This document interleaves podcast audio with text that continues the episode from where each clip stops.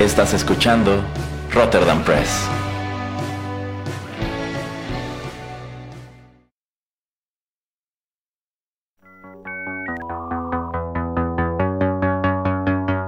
TechPili. El programa en donde analizamos la tecnología de manera relajada y divertida.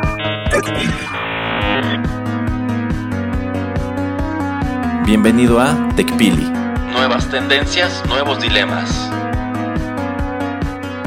Comenzamos.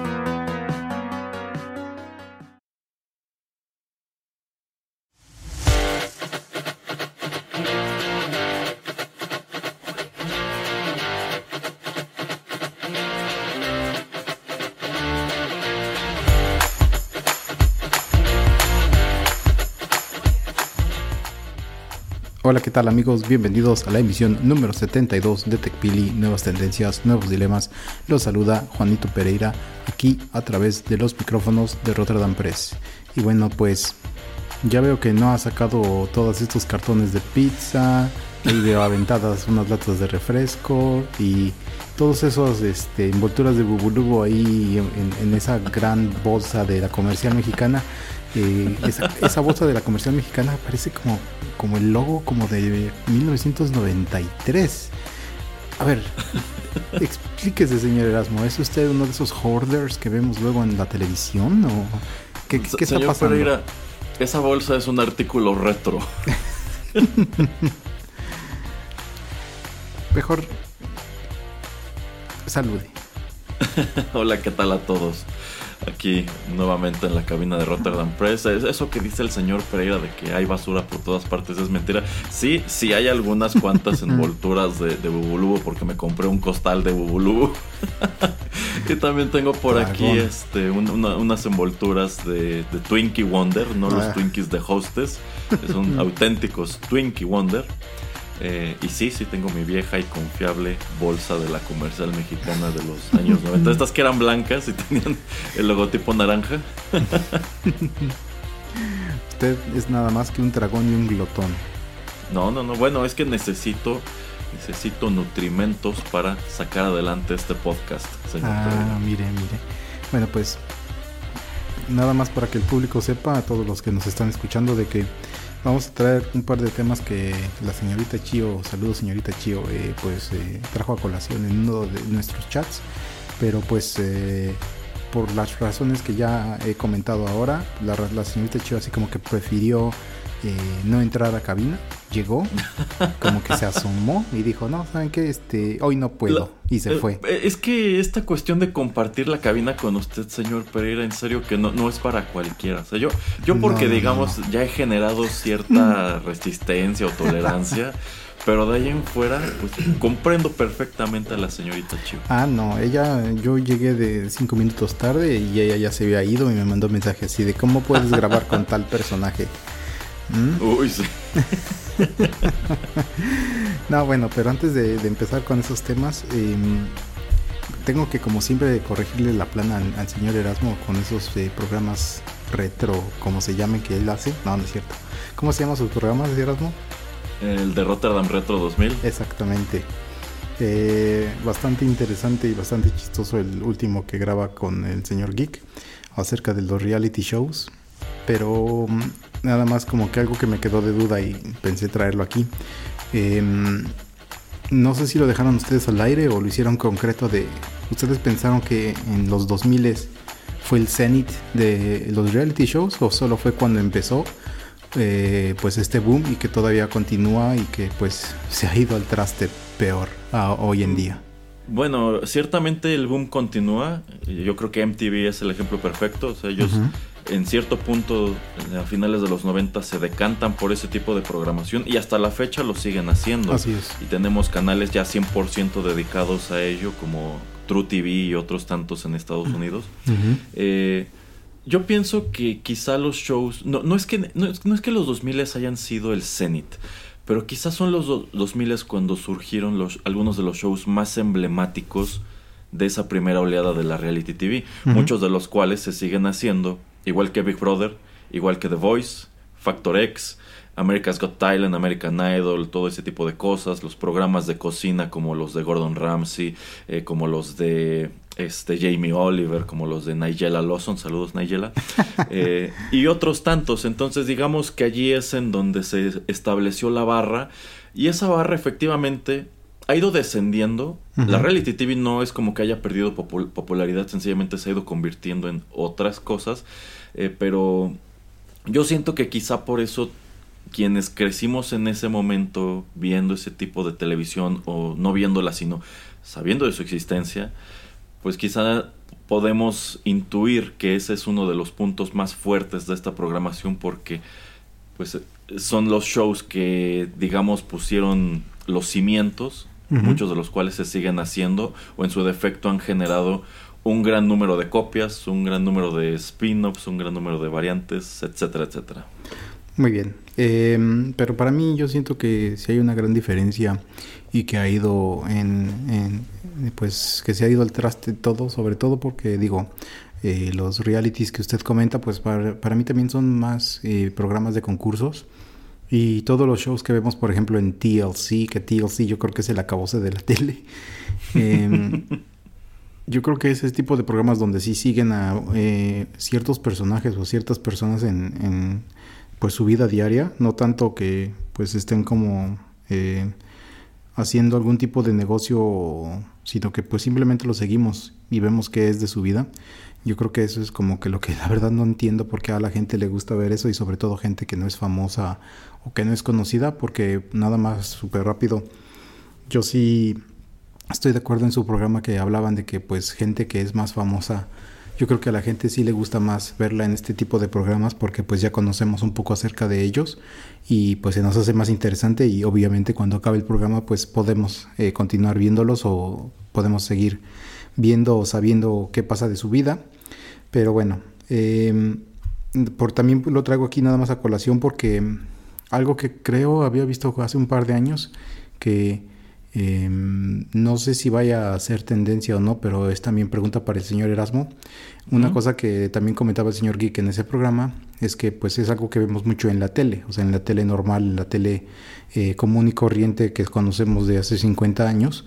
¿Usted lo ve que se vaya esto a trasladar a servicios de streaming o ha visto que pues eh, esto, no, no, los de concurso, pero los, la, la, la tele esta de reality TV, que se vaya ya, que ya esté migrando a todos los programas o los servicios de streaming? Eh, supongo que debe haber ciertos ejemplos que efectivamente están saltando de la televisión al streaming. O sea, en el caso de los programas de concursos, esto es pues ya totalmente un hecho. Hay algunos de ellos pues ya de franquicia que pues dejaron la televisión y saltaron de lleno a Netflix u otros servicios como podría ser este bueno estas versiones de Next Top Model no que podría ser America's Next Top Model Germany's Next Top Model etcétera. Algunas de esas eh, iteraciones del programa ya son exclusivas de streaming. Y también otro que pues se volvió muy popular de la nada yo creo que más que nada eh, por su presencia en internet que fue RuPaul's Drag Race eh, que igual ya lleva mucho tiempo apareciendo a través de Netflix y digamos que es algo así como el programa insignia de este tipo a través de, streaming. Entonces, la verdad yo no veo muy factible que un programa tipo Big Brother eh, gozara de, bueno, quizás sí popularidad, pero no tanta vigencia en el streaming, porque a fin de cuentas yo siento que Big Brother es un producto que caduca en cuanto termina. Yo siento que no, no tiene ese valor de entretenimiento o ese valor histórico como para que digas, me gustaría ver de nuevo el primer Big Brother de México, ¿no? Yo creo que absolutamente nadie querría hacer eso.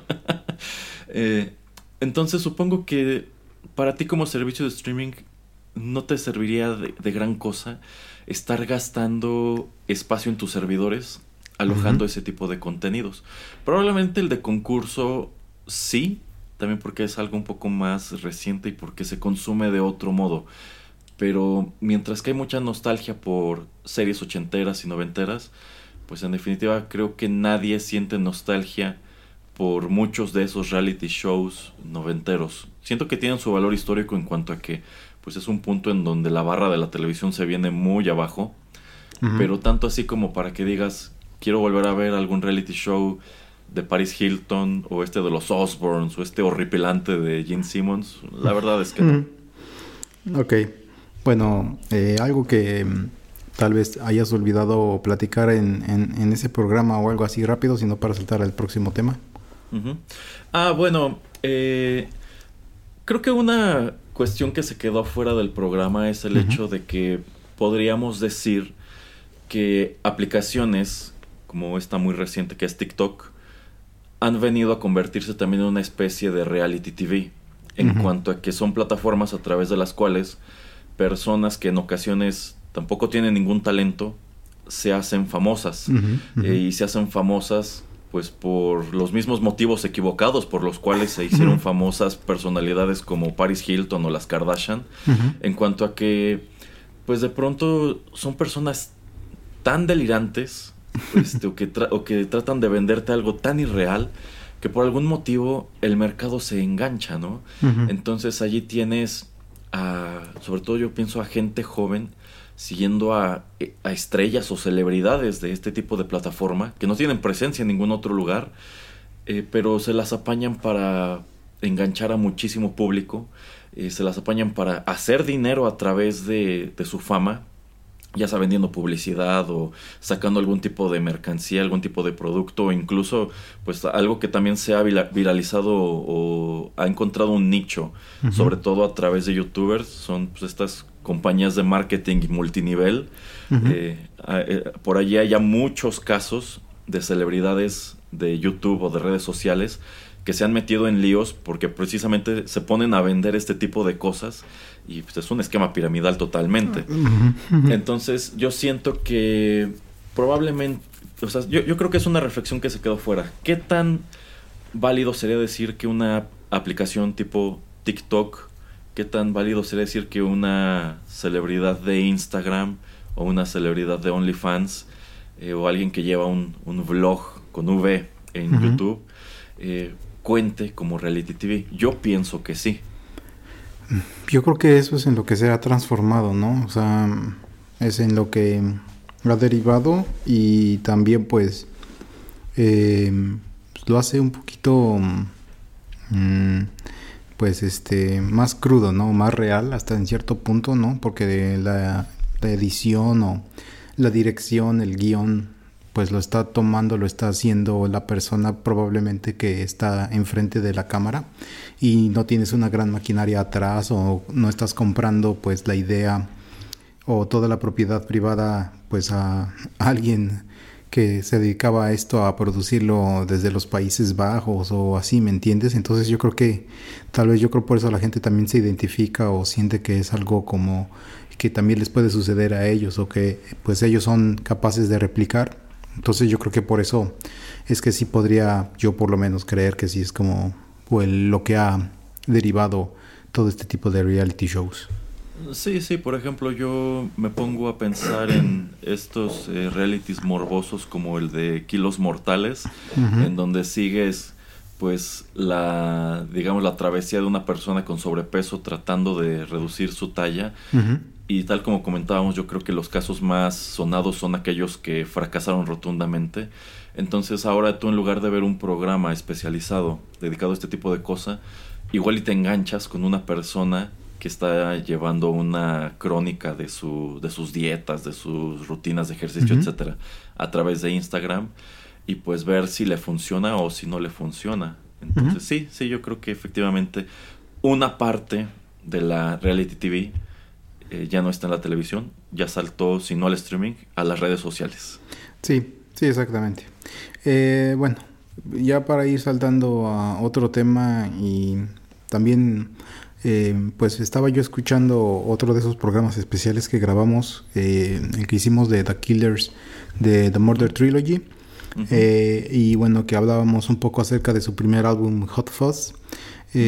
Lo quiero relacionar o me surgió la idea también al escuchar la noticia de que artistas como Adele le pidieron a Spotify que, ah. que ya no hicieran pues de cajón o de entrada el shuffle o el, eh, el, que pudieras tú escuchar las canciones aleatoriamente de un álbum eh, pues como el setting eh, principal o el, el, que es este el que está de default eh, porque pues muchos artistas que de hecho esto no, no lo he escuchado en otra voz que no sea la de Adele tal vez lo he percibido en algunos álbums y sobre todo en estas rock óperas de, de Green Day pero ella pues comenta ¿no? que también los artistas muchas veces están tratando de contar una historia o por X o Y razón están acomodando sus álbums o las canciones de un álbum eh, en cierto orden y que el tener este tipo de botones aleatorios o esta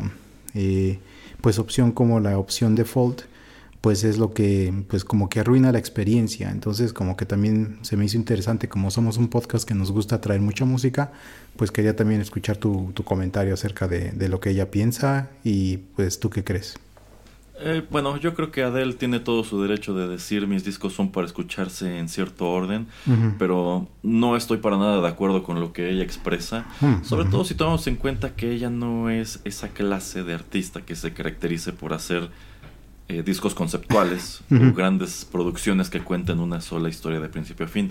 E incluso, si fuera el caso, eh, yo, por ejemplo, puedo evocar este un disco como este de Green Day de 21st eh, Century Breakdown, que es como una especie de ópera rock y se está tratando de contar, aunque sea vagamente, una historia. Pero eso no quiere decir que me vayan a gustar todas las canciones. Y no quiere decir que si a mí me gusta las 5, ¿por qué tengo que escuchar forzosamente la 1, la 2, la 3 y la 4 antes, no? O si sencillamente digo, bueno, eh, a lo mejor yo nunca he escuchado ese disco completo, pero me gusta esta canción y hoy quiero darle una oportunidad y lo voy a poner, digamos, de fondo en lo que estoy haciendo cualquier otra actividad. Eh, pues igual le dices, le voy a poner el, aleatorio eh, porque sí, ¿no?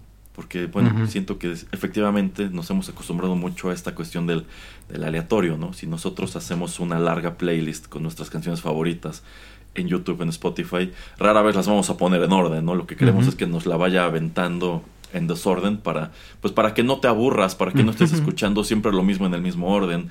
Entonces yo creo que no, yo no siento que esta cuestión del shuffle mate el disco o mate la intención del disco. Habrá quien lo quiera escuchar en orden de la pista 1 hasta la 10, habrá quien lo quiera poner en desorden y yo creo que tienen todo el derecho de consumirlo como se les antoje. Es como si efectivamente nos regresáramos a los años 90 y dijeran, ¿sabes qué? Tú al meter este disco compacto a tu mini componente tienes que escuchar todas las pistas en orden y no te las puedes brincar porque el artista considera que deben escucharse todas en su orden establecido porque es muy importante para él que se escuche de este modo porque así lo concibió. Entonces, mm, entiendo cuál es su punto. Entiendo que quizá también ella pueda sentir que esto ocasiona que ciertos temas de ciertos discos pasen desapercibidos. Quizá a lo mejor si es un disco de 10 canciones, a lo mejor el shuffle por algoritmo eh, casi siempre se va a brincar la 1, porque lo que tú quieres es no empezar por la 1, y de pronto se convierte en un tema medio elusivo, ¿no? Este, no lo sé, yo, yo pienso que tiene cierto punto, pero no puedo estar de acuerdo, yo creo que cada quien consume la música como quiere, Habemos a quienes de pronto hay discos que sí nos gusta escuchar de principio a fin en orden. Habemos a quienes quizás solamente nos gustan dos canciones, entonces nada más las vamos a sacar a nuestra lista de reproducción personal y se acabó. Eh, pero ahora, lo que a mí me parece netamente grave es el hecho de que Spotify haya torcido su brazo y en la discografía de Adele haya quitado el botón de shuffle. O sea, yo, yo, me pregunto, es como si esta chica fuera a quitar su música de Spotify solo porque no le iban a cumplir ese capricho. Eh, ¿Y qué sigue, qué, qué, sigue después, no? Ah, este, bueno, es que a mí no me parece que estén escuchando el disco número 3 y no han escuchado el 1 y el 2, porque para mí es muy importante que escuchen todos mi evolución como artista, ¿no? Entonces tienes que desbloquearlo. me parece un poco ridículo, e insisto, para mí lo grave es que Spotify haya cedido. Pero, mm, ok, pero quitándola a ella de, mm, pues del camino, simplemente la idea, ¿no te parece como que eh, muchos artistas como que sí eh, pues preparan una experiencia para, para, los que estamos escuchando. Es a veces como cuando vas a, una exposición de arte y pues vas caminando o la manera en que el recorrido está puesto, tienes que ir viendo o pues percibiendo ciertos tipos de eh, elementos de, de cierta manera o en cierto orden. Entonces, eh, no es que yo le dé 100% la razón, pero pues creo que si un artista te dice, oye, la mejor manera de disfrutar este álbum mío es que lo hagas en orden, pero ya como tú dices, ok, tal vez algunas de esas canciones no te van a gustar, pero la idea en sí crees que no es válida, o sea, simplemente porque ella lo dice o, o si algún artista que a ti te gustara te recomendara que hicieras eso, tú dirías, ok, voy a tratar de de pues este de darle el beneficio de la duda y por eso te decía que lo de este disco de The Killers y sobre todo por ese par de canciones que tiene de The Murder Trilogy ahí que obviamente no es que tengas que escucharlas en orden pero pues por alguna razón ellos empezaron y los pusieron en ese orden ¿no? Sí, sí, o sea, no, no, insisto, yo creo que e, entiendo su punto y creo que eh, su manera de ver las cosas tiene razón, pero yo no siento que eso sea argumento válido como para decir no te voy a permitir ah, en aleatorio el disco. O sea, sí te las puedes brincar, por supuesto. no, y, según yo, el botón, o sea, la opción sí está. O sea, no, no es que lo hayan totalmente quitado sino que no es el, el, que está por default, o sea, el por default ya es por orden y si no lo quieres hacer así, pues nada más le haces el cambio y le pones otra vez aleatorio. Bueno, sí, sí, eso sí. Eh, efectivamente, existen algunos discos en donde el orden de las canciones es deliberado. Hay muchísimos otros que no. Hay muchísimos otros que dicen, bueno, pues vamos a sacar este unos papelitos con números y ese va a ser el orden de las pistas. Eh, e incluso, pues, hay ciertos álbumes en donde, por ejemplo, eh, a veces una canción está terminando donde empieza la otra, ¿no? Y esto no quiere decir que sea un disco conceptual, sencillamente quiere decir que así lo, así lo planearon. Eh, entonces, pues sí, sí estoy de acuerdo. Efectivamente, si fuera una exposición de arte, tú tienes que hacer un recorrido y se supone que ya sea el artista o el curador está acomodando todo de manera que pues tú lo vayas viendo o lo vayas consumiendo de cierta manera que ellos decidieron eh, por adelantado. Eh, eh, pero, pues insisto, yo creo que al final de cuentas el mercado es quien decide qué es lo que quiere consumir y en qué orden lo quiere consumir e incluso, pues yo creo que también es interesante de pronto asomar a ciertos discos y decir, ¿sabes qué? Este disco me gusta todo de principio a fin, o este disco me gustaría de principio a fin se le quitamos la canción 6 que me parece la peorcita, o este disco me gustaría más si a lo mejor eh, la canción que me gusta más estuviera al principio o estuviera al final, no sé. Entonces, pues curioso esto que sucede con, con Adele. ¿Existe algún álbum que a usted le guste escuchar así casi en orden o por lo menos un, número de canciones? ¿Que se, se acuerde rápidamente o...? Eh, bueno, por ejemplo, un disco conceptual que me viene a la cabeza en este momento es Scenes from a Memory de Dream Theater, que igual es como una, es una ópera rock, todas las canciones de principio a fin cuentan una historia. Eh, la trama es un poco, o sea, la trama está allí, pero tampoco es como que tengas que escucharlo forzosamente en orden. Yo siento que el ESCO tiene el plus de que si lo escuchas en orden, eh, vas descubriendo los elementos de esa historia un poquito enredada, pues como, pues poco a poco. Y cuando termina el disco, pues llegas a la conclusión de que lo que acabas de escuchar está padrísimo. Eh, ese me parece un disco que si quieres eh, si tienes el tiempo y quieres consumirlo entero, ese sí tiene que ser de principio a fin porque igual hay canciones que están conectadas una con otra y como hay temas musicales que van eh, repitiendo, digamos que digamos que si lo escuchas en desorden pierdes un número de cuestiones. Eh, sí, también ubico algunos álbumes, sobre todo de pues discos que yo tuve en su momento como discos compactos que a mí me gustaba escuchar en orden porque yo consideraba que era un orden muy adecuado. Por ejemplo, me viene también a la cabeza eh, Master of Puppets de Metallica, que creo que es un disco que va como encrechendo. Y ahí sí puedo ubicar una canción que digo, quita esta canción y el disco queda mucho mejor. Pero me gusta mucho que te va llevando, este, empieza en un punto y termina en otro. Entonces, eh, yo siento que ese es otro disco que se disfruta muchísimo de, principio a fin y eh, pues creo que la mejor manera de consumirlo es así, escuchándolo en orden. Pero pues, si le pones el aleatorio no pasa nada. ok. Muy bien. Sí, no, nada más quería traerlo como se me hizo un dato o una pues percepción de como un artista musical quería que tú consumieras su producto, entonces pues dije, ah, voy a traerlo al, programa. Y bueno, ahora sí ya creo que podemos saltar a los temas que nos proponía la señorita Chio. Y el primero de ellos era platicar de esta empresa de nombre Gorilas, que según yo eh, surge en Alemania en el año 2020. Según yo creo que surge nada más en las ciudades de Alemania y de, eh, de Berlín y de Colonia.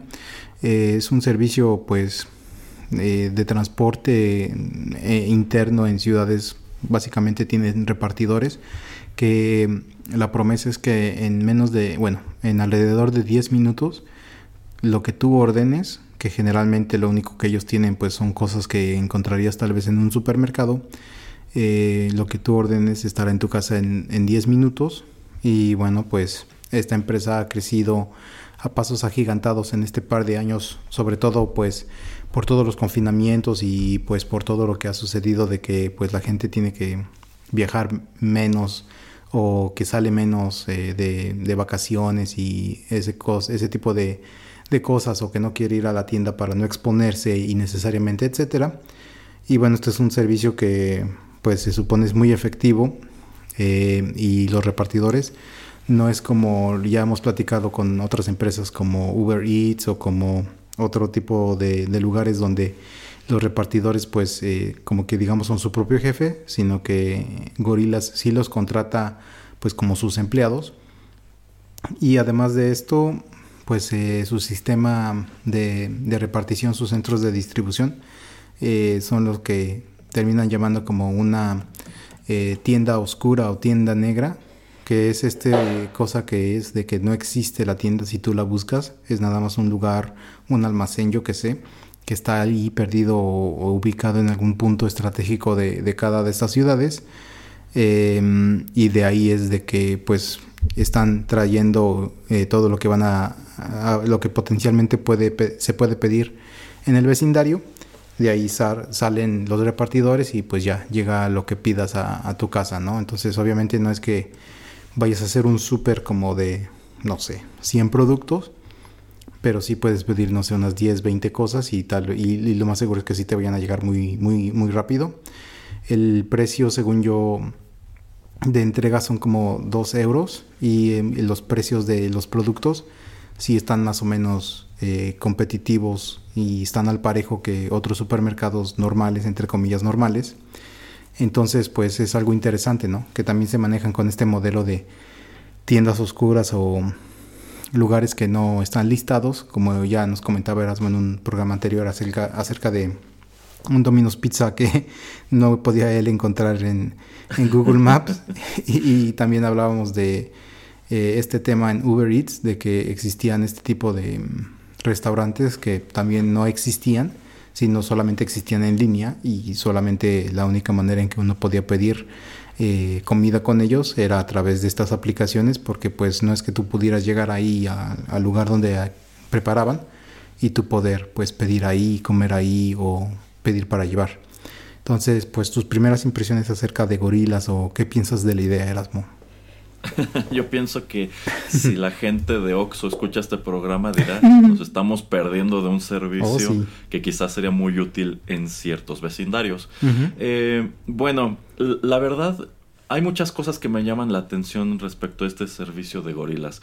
El primero de ellos es esta cuestión de que debe llegar en menos de 10 minutos. Y yo recuerdo que la pregunta que hice, bueno, pues es que ¿cuál es el área de servicio? ¿Dos cuadras? Porque, vamos, eh, suponiendo que este repartidor, como dice el señor Pereira, no es un repartidor que anda por toda la ciudad trabajándole a Didi, a Uber Eats, etcétera. O sea, trabaja específicamente para la empresa. Eh, entonces yo quiero suponer que quizá cuenta con una bicicleta, una pequeña moto. Una bici, eh, generalmente. pero para que haga sus entregas en menos de 10 minutos, la verdad el área de servicio que debe cubrir debe ser muy, muy, muy pequeña. O sea, insisto, unas cuantas cuadras porque eh, bueno, hay que, tomar en cuenta... Un par, par, de, par de kilómetros máximo, sí. Sí, sí, porque hay que tomar en cuenta que no solamente es pues, el traslado, sino que tienen que poner este, los productos una vez que llega la orden, tienen que trasladarse y bueno, sobre todo allá en Europa como mucha gente vive en edificios, pues supongo que todavía tienes que este, tocar y subir, no sé. Eh, entonces sí, sí supongo que deben tener uno, muchos repartidores eh, dos, cada uno de estos repartidores abarca unos cuantos kilómetros, que son un par de kilómetros cuadrados. Y tres, deben tener también entonces muchos almacenes. Oh, porque eh, eh, esto no funcionaría, por ejemplo, si vamos a darle servicio a la Ciudad de México, que es una ciudad enorme. Esto no funcionaría allí con un almacén central, porque en 10 minutos no llegas absolutamente a ningún lugar en la Ciudad de México.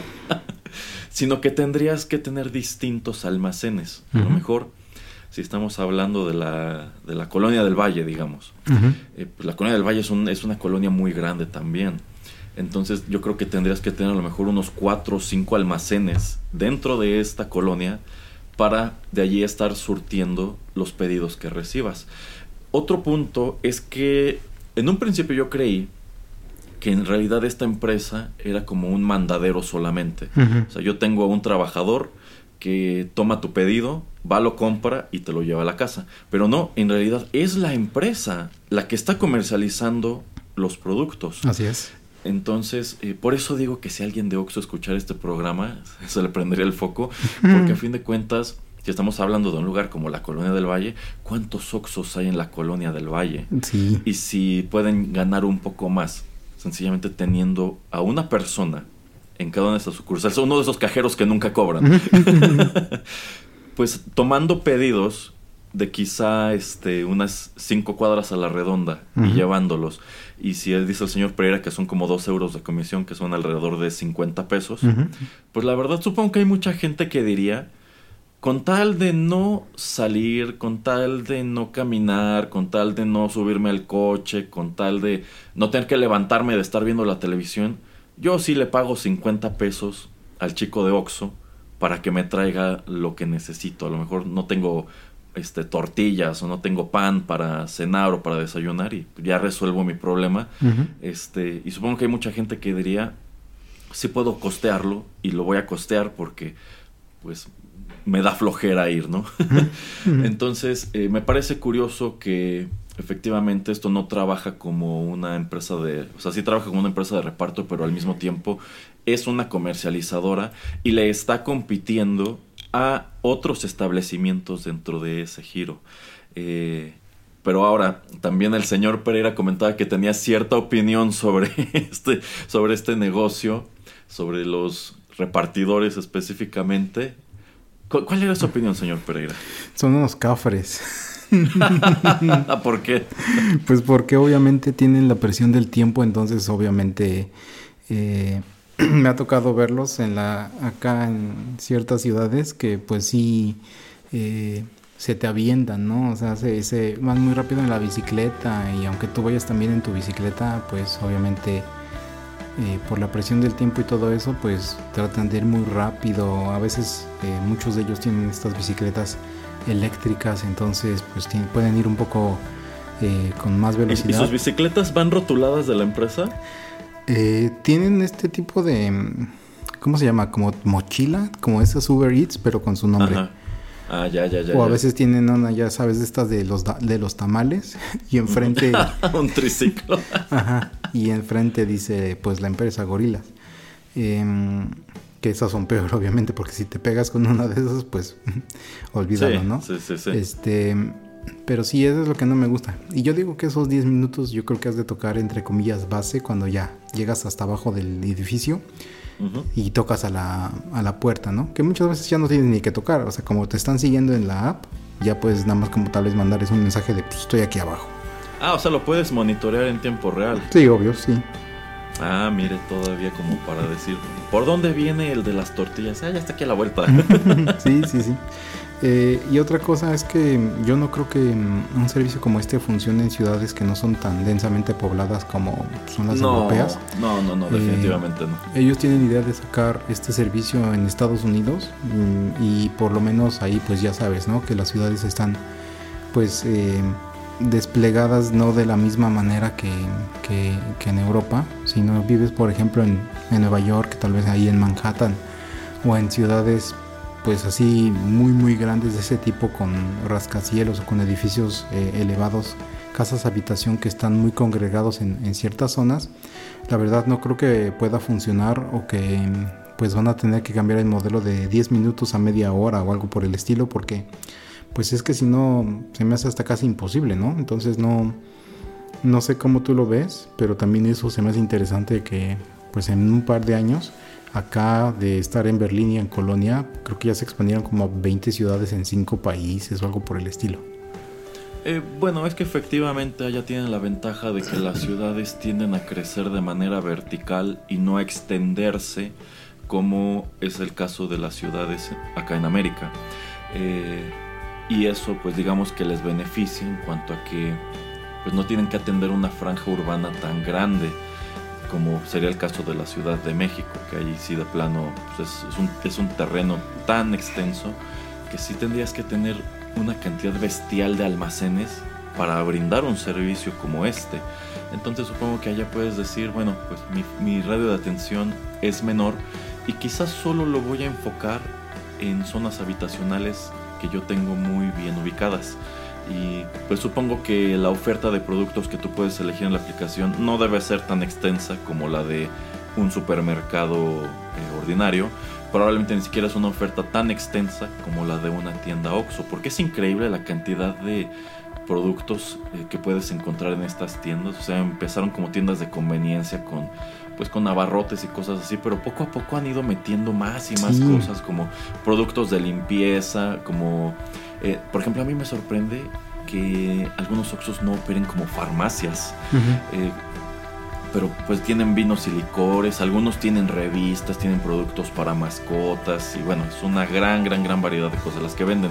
Yo quiero suponer que esta cuestión de gorilas pues no te ofrece tantas cosas y quizá tampoco tiene tantas opciones. Quizás si quieres una, una, lata de atún, digamos, solamente hay de una marca, ¿no? No, puedes darte el lujo como en el Oxxo de que llegas y quizá hay de dos marcas y hay en agua y en aceite. solamente está este y bueno, es para cubrir una necesidad rápida.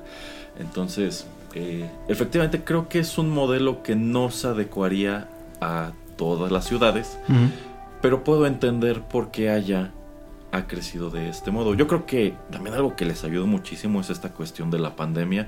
No estoy seguro de que si este negocio hubiese surgido en el 2015, digamos, hubiera sido tan exitoso. Yo creo que efectivamente ahí sí se hubieran quedado como mandaderos y serían algo un poco más local, pero tomando en cuenta que la pandemia, pues ya sea por restricciones que impuso el gobierno o por las decisiones que toma la misma gente, no quieren arriesgarse a salir a la tienda pero pues tienen esta cuestión de que les llevan las cosas, pues dicen, claro que lo voy a contratar. Entonces también creo que es un excelente timing para esta empresa.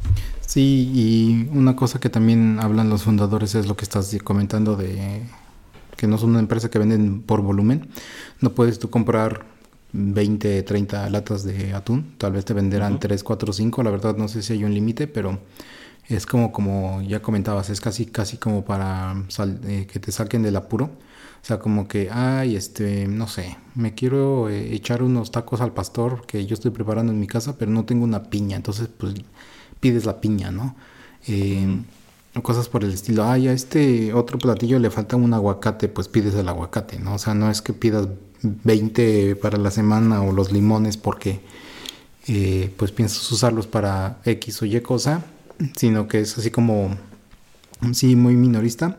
Y antes de que se me vaya la idea o que me salte a otra cosa que le quiero preguntar al señor Erasmo, em, lo que comentabas de que el Oxxo se ha eh, ido expandiendo y ha ido vendiendo más, yo también lo he notado mucho con lo que antes era Farmacias Guadalajara. Ah, claro. Que empezó como obviamente una farmacia y ahora pues es, pues es un mini supermercado. Es un mini super. Ajá, pero sí, y, con, y, con, incluso más variedad que Oxxo, porque por ejemplo algunas sucursales incorporan esta cuestión de que hornean su propio pan. Digo, no lo preparan allí, lo llega congelado de algún sedis, pero allí lo, lo hornean y digamos que puedes llevarte pan fresco, entonces hasta panadería es. Pero a mí me gusta eso porque nuevamente es eso, una tienda que no tienes que ir a un gran supermercado, tienes que buscar dónde estacionarte, eh, luego meterte, luego pues lidiar con todas las filas y tal vez ibas por dos, tres productos, aunque muchas veces ya ves que tienen estas cajas rápidas, muchas veces esas cajas rápidas también están muy llenas entonces, para colmo. entonces te, te, ahorra mucho tiempo el que una farmacia de Guadalajara esté pues cerca de tu casa o algo por el estilo. Y pues hasta el cereal, ¿no? Así de chin, se me olvidó comprar mi cereal para mañana en la mañana, pues te vas, te metes y ya saliste con tus Cheerios, ¿no? Entonces, eso es lo que a mí me gusta de, de ese tipo de lugares. Y pues no sé, igual y hasta el Oxxo está pensando en ese tipo de licencia como para competirle a, a ellos eh, una licencia de, farmacia, pero yo creo que en algún punto cuando ellos dejen de crecer, ¿no? Entonces, por ahora como, como que creo que les va muy bien, entonces no, no veo que tengan la necesidad, pero nada más no quería dejar de comentar lo que siento que es, pues, eh, como el sistema de mini, supermercados que existen en Europa, en las ciudades, como que es lo que se está convirtiendo en Farmacia Guadalajara, que eh, pues no se me hace una, mala idea, ¿no? Según yo así era más o menos como empezó Gigante y ese tipo de tiendas que pues ya ahora ya no existen. Em, y bueno, pues ojalá que pues sigan estando ahí y tengan un poquito, como dice Erasmo, de más variedad, porque pues así te saca de un apuro o, cualquier cosa, ¿no? Para poder cenar o desayunar o tu pan fresco en la mañana, pues puedes ir rápidamente ahí a conseguir algo. Eh, a ver, sí. Bueno, eh, sí, efectivamente es muy interesante el caso de Farmacias Guadalajara. Aquí cerca de donde vivo hay una. Y a mí lo que me sorprende es que casi a la hora que pases, su estacionamiento siempre está lleno. Porque pues tiene una mayor oferta que Oxxo. Puedes hacer también pago de servicios, depósitos a ciertos bancos y demás. Y pues tiene esta cuestión de la farmacia.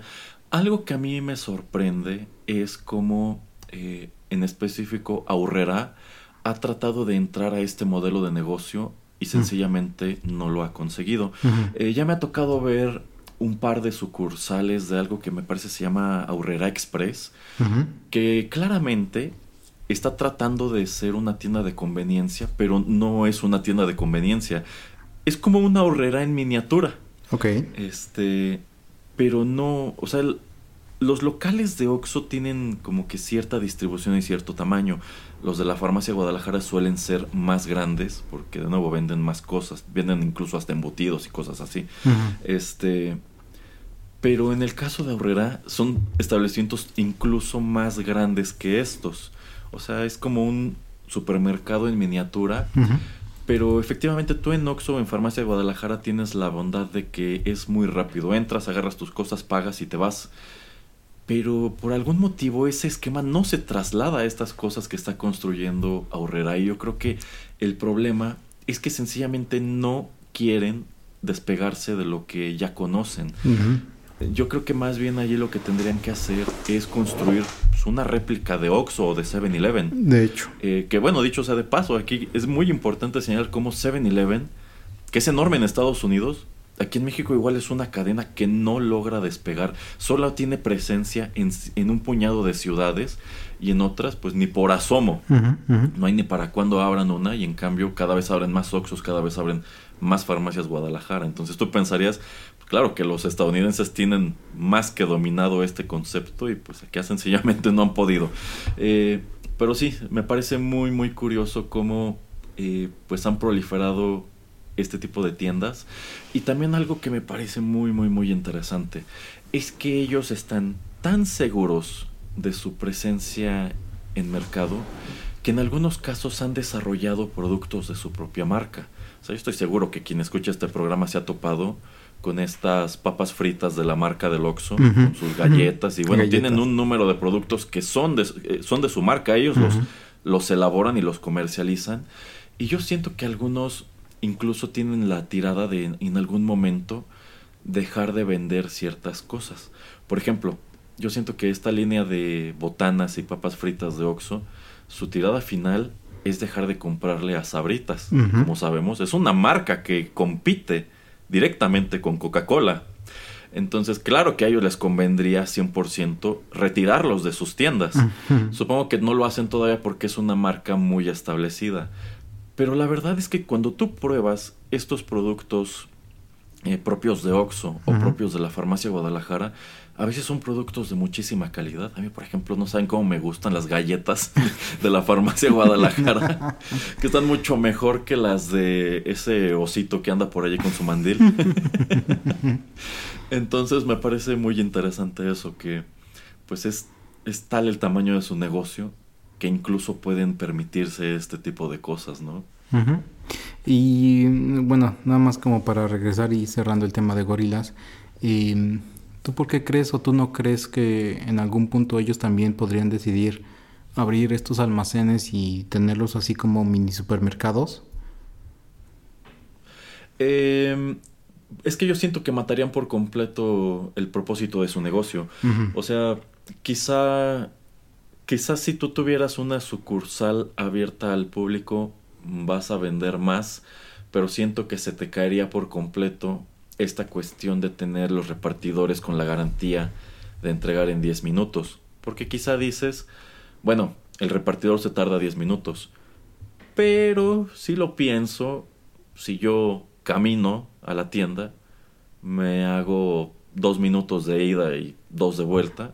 Entonces digamos que yo gané en tiempo y voy a pagar exactamente lo mismo. Ahora también creo que sus almacenes no deben ser muy grandes.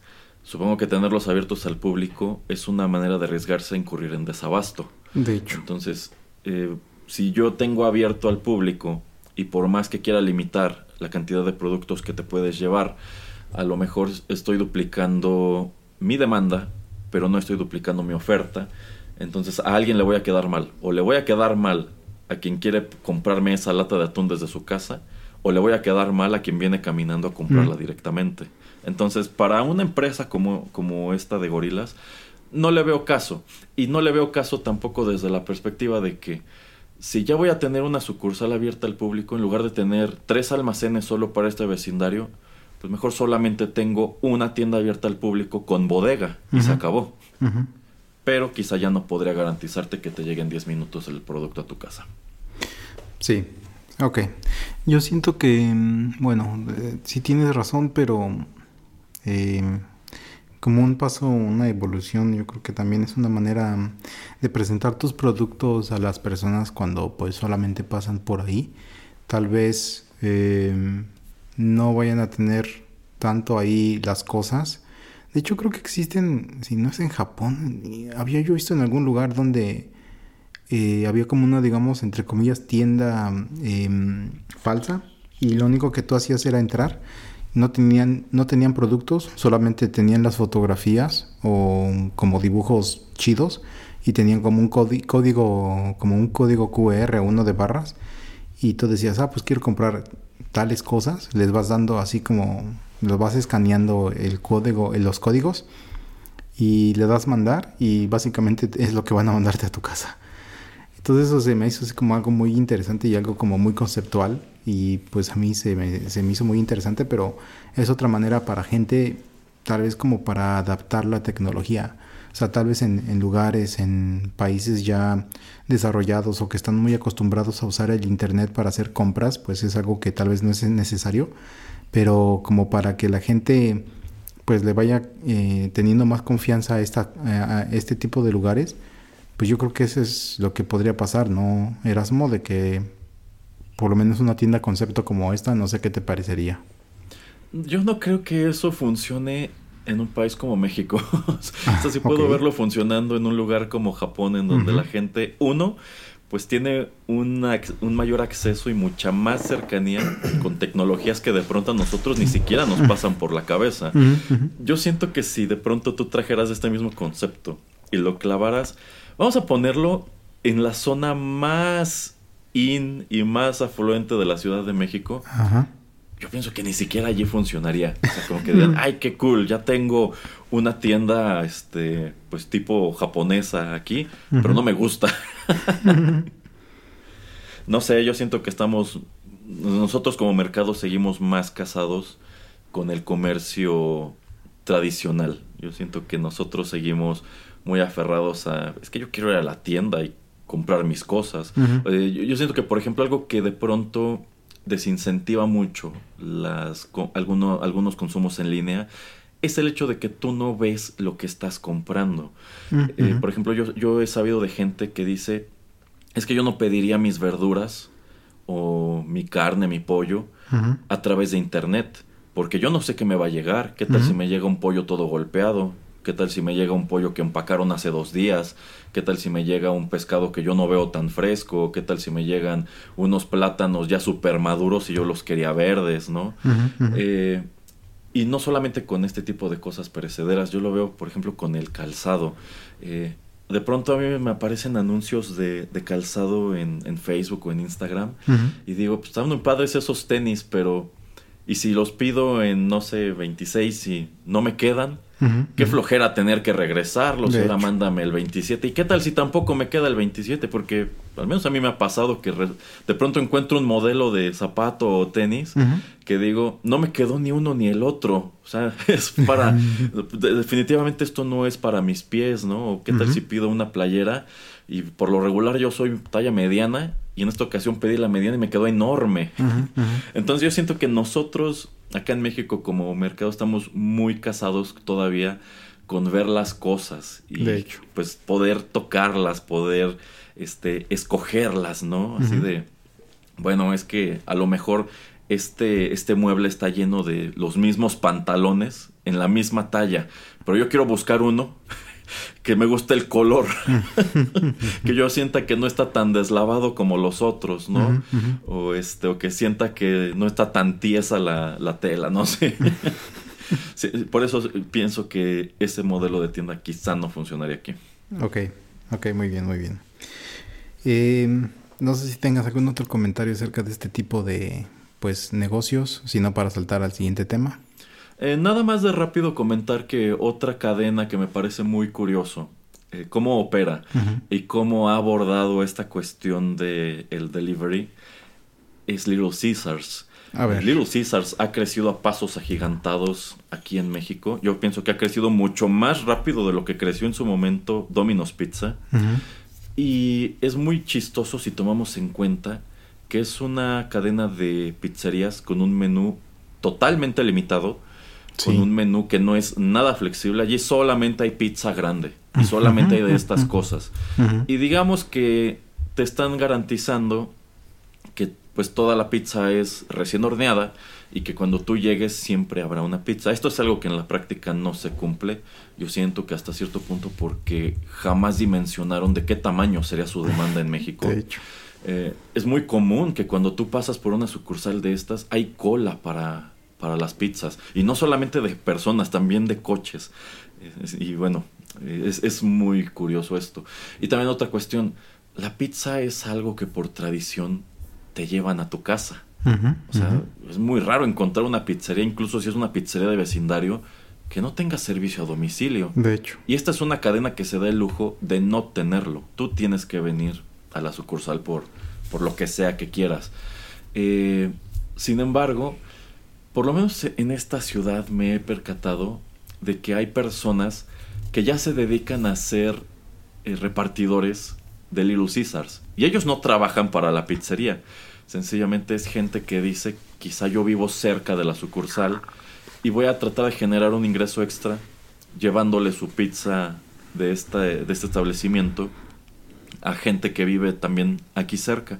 Entonces, se me hace muy chistoso como tú vas a, la, a, estos establecimientos y sobre la barra encuentras ya las tarjetitas de los repartidores.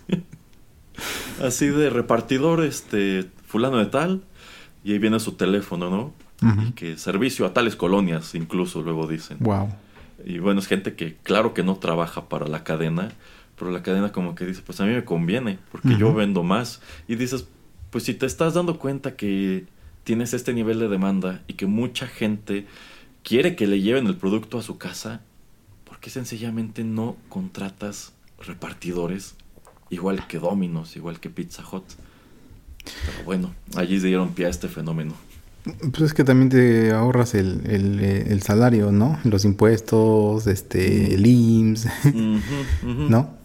Y también pues el riesgo de pérdida, ¿no? De que, hijo, el repartidor me quedó mal y no llegó en los 30 minutos que tenía que llegar por el motivo que sea. Y pues ahora tengo que dar la pizza gratis. Y pues tengo que prometer que no se la voy a cobrar al repartidor, ¿no? Porque es parte de mi garantía de, de servicio, de que te voy a entregar en tiempo y si no te entrego en tiempo, bueno, pues yo asumo directamente esa pérdida. Eh, sí, sí, supongo que es yo, supongo que ellos lo ven como una manera de quitarse de encima un montón de broncas y a fin de cuentas se están vendiendo. ¿Y a ti qué te parece tener este tipo de negocios súper especializados, como ya comentas, eh, y estandarizados que te presentan solamente eh, pues un tamaño de pizza, eh, un número definido y muy pequeño de pues los ingredientes o de las combinaciones que puedes tú tener? Eh, ¿A ti qué te parece ese tipo de, pues, de establecimientos o, la idea o el concepto? Bueno, debo decir que para una tarde de flojera está increíble porque dices, bueno, voy regresando este de hacer algo y tengo hambre, no tengo ganas de preparar nada y pues no quiero llegar y pedir una pizza que se puede tardar 30 minutos, entonces voy a comprar aquí rápido la pizza de Little Caesar si me la llevo a la casa. Ahora, pues claro que tú al tener un negocio de este tipo, en donde la sucursal, las sucursales de, Little Caesars en realidad son un gran conglomerado de hornos. Estas sucursales no, no, no, producen absolutamente nada, no tienen línea de producción. Todo el producto les llega congelado y ellos nada más hornean y fríen porque tienen algunos productos que son como botanitas fritas. Eh, y de allí es que van em, despachando. Sin embargo, claro que allí lo que vas a sacrificar es calidad. Y no es que los productos eh, sepan mal, sencillamente te queda claro que esta, pizza, esta pizza que tú te estás llevando recién horneada, en realidad no está recién preparada. Esta pizza, quién sabe cuánto tiempo ha estado congelada y quién sabe cuánto, hace cuántas semanas se, se preparó. Eh, yo quiero suponer que no es tanto tiempo tomando en cuenta eh, la cantidad de pizzas que venden, pero pues en realidad no estás obteniendo un producto fresco. Y dentro de lo que cabe tampoco estás obteniendo un producto barato, porque bueno, estas pizzas no son tan caras como las de Domino's y quizá te podrían, te pueden presumir que tienen una calidad relativamente parecida. Eh, sin embargo, tampoco es barato nivel pizzería de supermercado, ¿no? Ya. Eh, entonces, pues siento que es un producto interesante, es un producto que quizá cuando comenzaron esta empresa, quizá cuando se la vendieron inversionistas dijeron, esto no va a funcionar. ¿Cómo que una pizzería que no tiene un menú variado y no entrega a domicilio? y mire nada más el caso de éxito que son. Qué interesante. Y la única cosa que yo me preguntaría es si a ti te da, ¿qué te da más flojera? Ir al supermercado, comprarte una pizza congelada, llevarla y prepararla en tu casa o ir ya no quiero señor pero ya nada más de escucharlo. No no porque aparte pues muchas de esas pizzas congeladas del supermercado igual son productos con muy mala calidad. Eh, algunos de ellos vienen de Estados Unidos, entonces vayas usted a saber cuánto, cuántas semanas lleva congelada esta masa y este pepperoni. Aquí más que nada por la cantidad de rotación que tienen dices, pues sí es un producto congelado, pero al menos quizá no sea un producto congelado hace un mes, o eso quiero suponer. Eh, pero no, no, es que yo siento que aquí lo que ellos están vendiendo es, es conveniencia, es como una pizzería de conveniencia. O sea, no tengo, no tengo que llamar y esperar si estoy por el rumbo, sencillamente llego y la compro. Y no tengo que comprar una caja congelada, esperar a que se descongele un poco y todavía hornearla, ¿no? ¿Y qué tal si la regué y la quemé, ¿no? O me quedó cruda. Entonces sí, supongo que para mucha gente es mucho más práctico el Little Caesars. Ah, y otra cosa, también estos establecimientos no tienen área de comedor. En el mejor de los casos, tienen dos, tres mesas Pero, o sea, la intención de este lugar es totalmente ven por tu comida y llévatela. Tienen hasta autoservicio, ¿no? Eh, sí, sí, también tienen autoservicio, pero no es muy rápido que digamos. Como que, como que deben darle preferencia a la gente que está formada en el local. Mm, ok, ok. No, nada más te preguntaba porque pues obviamente, eh, pues por ejemplo lugares como McDonald's empiezan así y si no pues vayan a ver una de las películas favoritas del señor Erasmo, del señor Kroc, la de El Fundador con Michael, Keaton. Buenísima. Em, que pues terminaron estandarizando la producción y también el número de productos que pues entregaban. Eh, y mi comentario iba más acerca de, más allá de, de Little Caesar, ¿no? De si una empresa o un lugar de comida pues se especializa y hace pues bien el producto, yo no tendría ningún problema en que simplemente hicieran tres, cuatro, cinco, seis cosas y que esos fueran las únicas cosas que yo pudiera elegir. Em, yo creo que lo hace más expedito y también yo creo que eh, hasta cierto punto, si no es algo así en producción en masa, pues lo haría hasta que el producto fuera mejor, ¿no? Hasta estuviera mejor preparado, estuviera más, más bueno. Pero como te digo, es que Little Caesar es una cadena, pero si me estás hablando, no sé, de este una comida corrida o algún lugar más pequeño que no tenga así como franquicia o ese tipo de cosas, yo creo que el especializarte en cocinar algo, pues para bien o para mal te debería de, de rendir frutos, ¿no? Eh, sí, sí, bueno, yo creo que retomando lo de los reality shows, si algo hemos aprendido de reality shows, reality shows como Kitchen Nightmares, es que a veces algo que le pega a los restaurantes es que tienen menús demasiado grandes. Eh, entonces de pronto quizá les hace falta identificar, bueno, tenemos toda esta oferta, tenemos este menú de, de 10 páginas, pero la verdad es que la mayor parte de lo que vendemos está solamente en dos o tres, ¿no?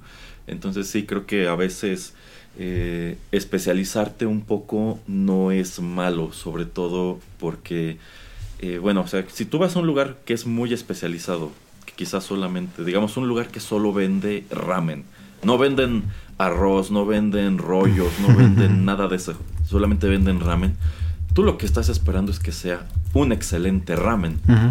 Y si efectivamente es un excelente ramen, yo creo que esa es tu fórmula para el éxito y no necesitas en realidad ninguno de estos otros productos que lo único que hacen es engrosar tu carta y generarte merma, porque son productos que quizá no se van a vender y semana con semana vas a tener que estar tirando cosas que pues no salieron de la cocina.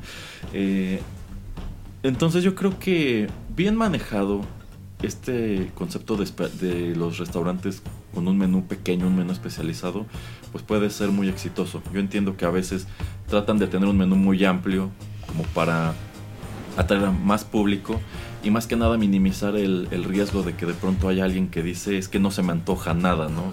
Estoy ofreciendo un montón de cosas. Pero de pronto esos son tiros que te dan directo en el pie. Sí, sí, exactamente. Bueno, les iba a traer otro tema, pero ya vi que sí, duró bastante la, conversación, la plática de todos los temas que pues ya hemos visto a través de esta hora. Entonces lo voy a dejar para la próxima emisión. Em, y bueno, no sé si tengas algo breve, algún otro comentario, sino como para ir cerrando.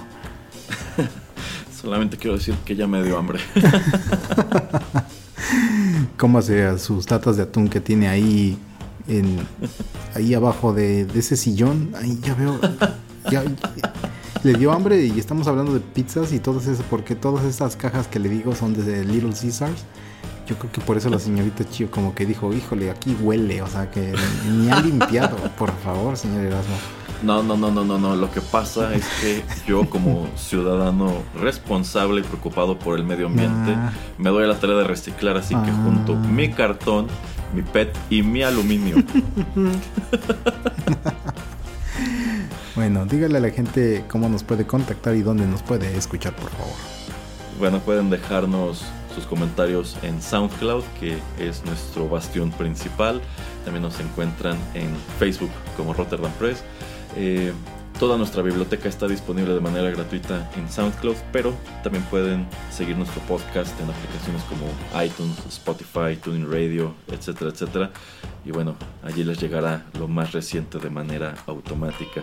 Y dicho sea de paso, el podcast de Rotterdam Press sí lo pueden escuchar en Shuffle en Spotify. Y de hecho yo sí los instaría que lo escucharan en Shuffle. Muy bien, pues ahí tienen la recomendación del señor Erasmo. Eh, hasta aquí esta emisión número 72 de TechPili. Los saluda Juanito Pereira. Y bueno, pues sigan aquí en compañía de todos los contenidos de Rotterdam Press. Hasta luego.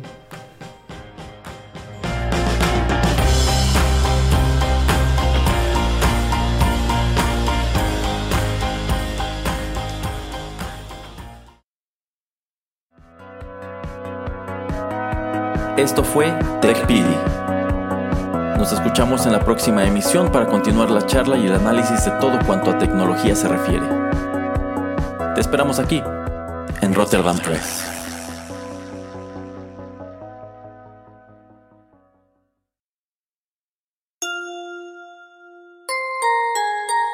Estás escuchando Rotterdam Press.